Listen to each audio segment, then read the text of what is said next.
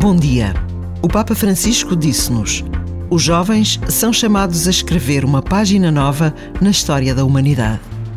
Estando já no horizonte de milhares de jovens por todo o mundo, a próxima Jornada Mundial de Juventude, que irá decorrer em 2023 em Lisboa, este apelo do Papa Francisco enche o coração de todos os que trabalham para este extraordinário acontecimento.